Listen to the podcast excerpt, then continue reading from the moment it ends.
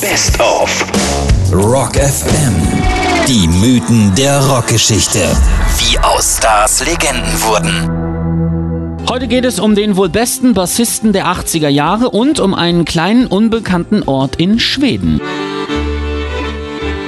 Dörrab, eine ländliche Kleinstadt in der Gemeinde Ljungby an der Europastraße 4, der Autobahn, die von Finnland fast die gesamte Ostküste von Schweden runterführt. Am 27. September 1986 wurde Dörrab zum Schauplatz einer Tragödie, die die wichtigste Metalband der Welt traf, Metallica.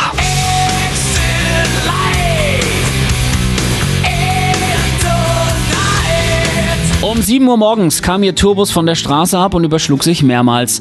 Bassist Cliff Burton wurde aus dem Fenster geschleudert und dann vom Turbus erschlagen. Gitarrist Kirk Hammett und er hatten um die beste Schlafkoje gespielt.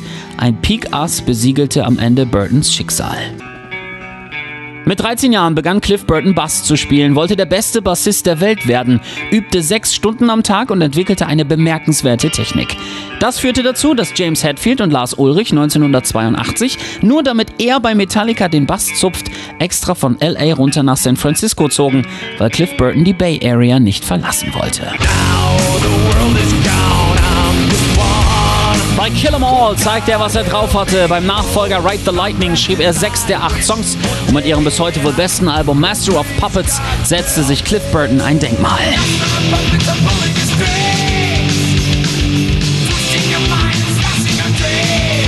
Zusammen mit Ozzy Osbourne ging Metallica dann auf ihre Damage Inc. Tour, die am 27. September 1986 auf der kleinen Straße bei Dörrab abrupt endete.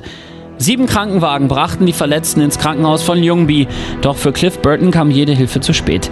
Sänger James Hetfield erzählt, wie Metallica trotz dieser Tragödie weitermachen konnten. Als Cliff gestorben ist, mussten wir unsere Gefühle betäuben. Das haben wir mit Alkohol getan.